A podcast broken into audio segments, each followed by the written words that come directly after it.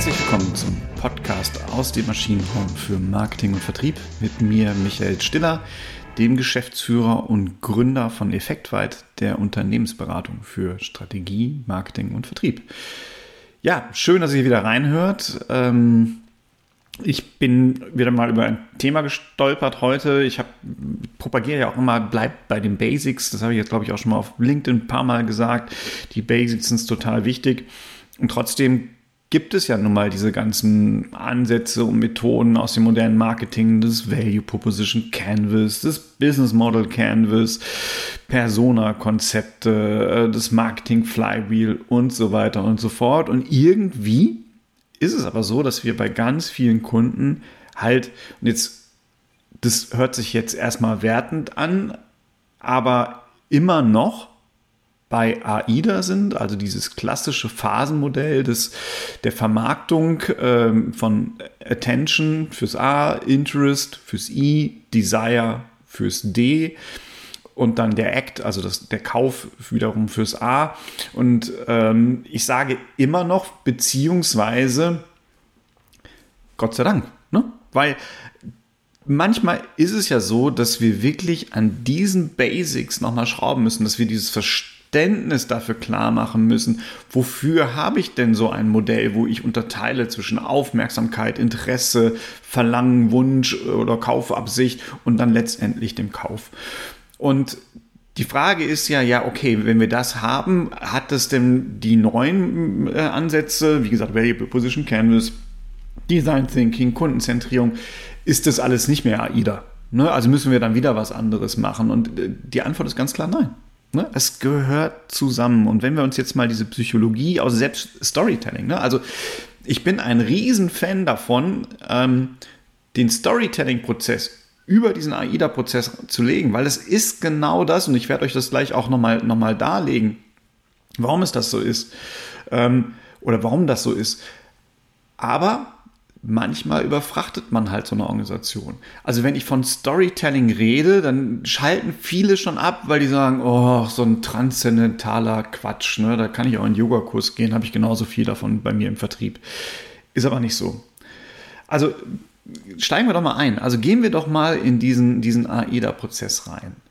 Es fängt halt an mit dem ganzen Ding Attention, Aufmerksamkeit. Ich muss Aufmerksamkeit erzielen im AIDA-Prozess. Und was ist das Problem dabei? Ne? Das Problem dabei ist, dass im Moment so viele, das heißt im Moment, ne, das wird sich nicht mehr ändern. Also es sind so viele Reize, die auf uns zukommen. Ich glaube, wir, wir kriegen am Tag 50 WhatsApp, wir scrollen halt die Höhe des, äh, des Kölner Doms durch unser Handy täglich Ne? Also ich glaube, das sind irgendwie 136 Meter. Ich habe die Zahlen gerade nicht mehr so im Kopf. Es sind also ganz, ganz viele Dinge, wo ich mir überlegen muss, wie kann ich denn Aufmerksamkeit erzielen?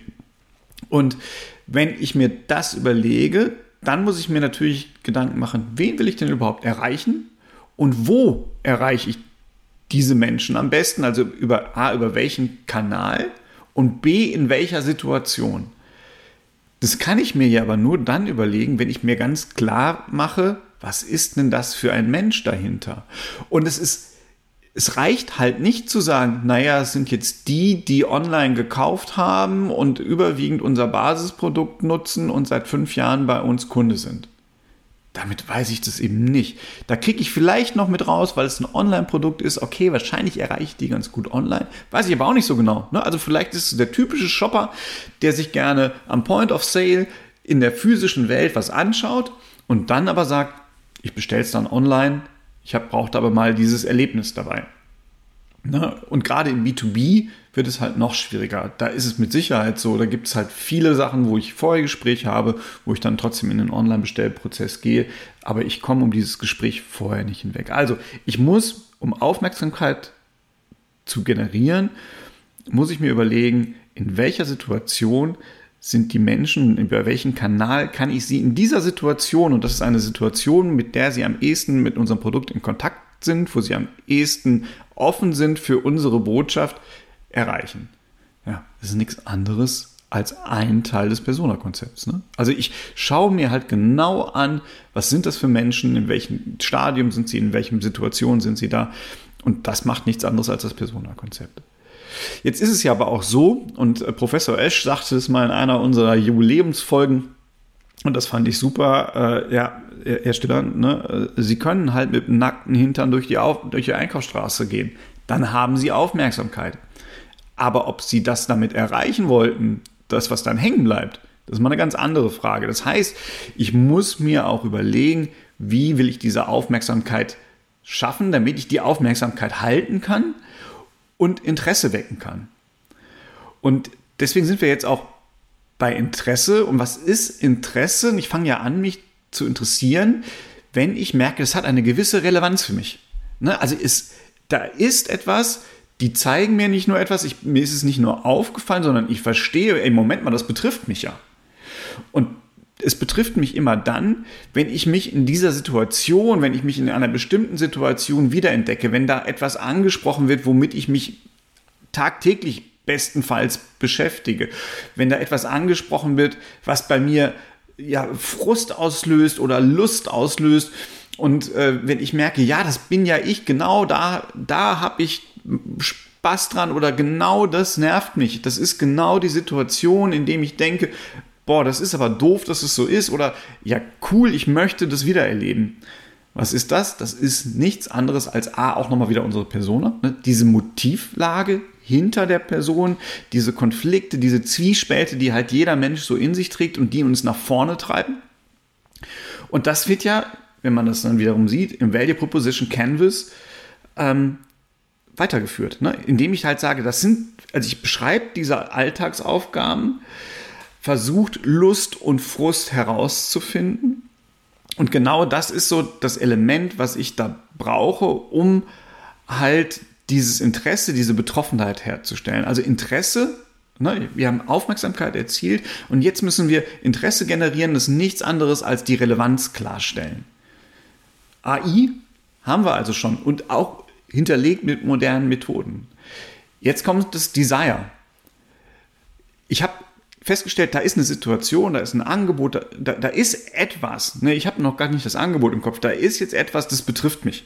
Das könnte für mich interessant sein, da ist eine Relevanz dahinter.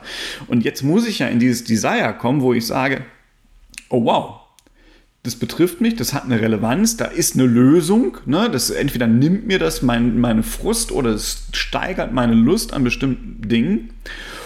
Und äh, ich möchte es haben. Das heißt, ich muss dann auch noch mal gucken, ich, da ist die Lösung, ich glaube, dass sie funktioniert. Also das ist so eine Beweisführung. Ich habe ein Leistungsversprechen wahrgenommen und jetzt glaube ich auch noch, dass dieses Leistungsversprechen eintreffen könnte. Plus dem Umstand, da ist ein Leistungsversprechen und es ist auch besser als andere Leistungsversprechen. Ich möchte das haben. Desire. Ne? Das ist genau das. Und es ist nichts anderes als das, was wir dann mit der Value Proposition im Value Proposition Canvas machen.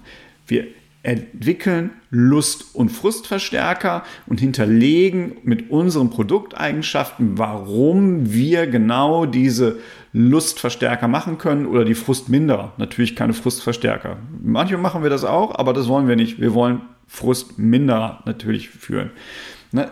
Das heißt, wir haben im Value Proposition Canvas das Consumer Profile ähm, für vor allen Dingen Interest. Ne? Und dann haben wir die Value Proposition, die geht so von Interest zu Desire. Und jetzt kommt noch so ein Punkt, ähm, bei Desire habe ich natürlich auch dieses ganze Thema Wettbewerbsvorteil noch mit drin. Ich muss da klar machen, das ist die beste Lösung für dich die du bekommen kannst im Markt, ne, warum auch immer.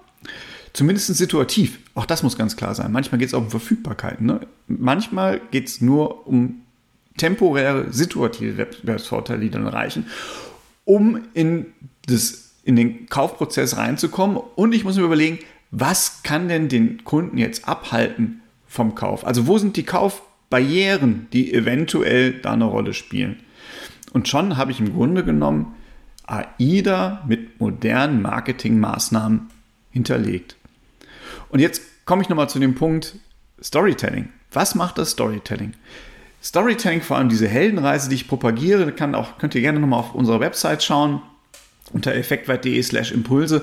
Da haben wir ähm, Storytelling-Mechanismen, da haben wir auch das Value Proposition Canvas nochmal in einem schönen Blogartikel äh, gut erklärt oder ruft mich an, ne, äh, schreibt mir. Ähm, was macht das Storytelling? Das Storytelling versucht, eine Betroffenheit herzustellen, indem es sagt, hier, das betrifft dich, ne? also du, mein Held, äh, das ist deine Situation und jetzt gibt es etwas, was dich zu einer anderen Lösung veranlassen sollte. Und aus diesem Weg heraus, ähm, ne, da sind wir schon bei A und I, zeige ich dir als Marke, als Produkt, wie du da rauskommen kannst. Und ich kann dich mitnehmen auf diese Reise. Komm mit mir mit auf diese Reise. Ne? Da sind wir in dieser Mentorenbeschreibung. Ich beschreibe die Reise und ich zeige dir auch, was dahinter steht, damit er es haben will. Also dieser Erfolg, diese Lösung seines Problems. Und das zeige ich im Storytelling. Und jetzt kommt der, der Clou, wenn ich halt dieses als Gesamtbild betrachte und nicht mehr nur so als einzelne voneinander abgegrenzte Phasen, dann habe ich da Konsistenz drin. Und die Konsistenz von der Aufmerksamkeit, also ich, ne, ich wackel nicht mit meinem nackten Popo in der Einkaufsstraße, um am Ende ein, ein Beratungsprojekt zu verkaufen. Das ist nicht konsistent. Ne? Das hat nichts miteinander zu tun, sondern ich fange an, zu oben die Aufmerksamkeit zu erzielen in einer Art und Weise, die das Ganze mit dieser Relevanz, mit dieser Betroffenheit äh, verbindet um dann zu sagen, und es ist die beste Lösung für dich, in den und den Fällen vielleicht sogar nur, und du brauchst keine Sorgen haben, dass du es nicht kaufen kannst, weil ich dir diese Kaufentscheidungsbarrieren nehme. Und das ist dann quasi die Brücke zwischen AIDA, äh, ähm, ähm, Attention, Interest, Desire, Action oder wie ich jetzt sagen würde, Aufmerksamkeit, Relevanz, Betroffenheit Kaufwunsch haben wollen und letztendlich der Kauf und modernen Marketingmaßnahmen. Gerne, wenn ihr da mehr Beispiele haben wollt, wenn ihr da nochmal tiefer reingehen wollt, dann äh, schreibt mich an ne, unter m.stiller.effektweit.de. Äh, kommentiert auch mal gerne eure Erfahrungen über LinkedIn. Ich teaser ja die, die ähm, Podcast-Folgen hier immer an. Ja, oder nehmt in irgendeiner anderen Form mit mir Kontakt auf. Ich würde mich total freuen und noch mehr freue ich mich, wenn ihr nächste Woche wieder dabei seid und vielleicht dem ein oder anderen nochmal den Tipp gibt, seid ihr auch mit dabei. In diesem Sinne. Bis nächste Woche. Ciao.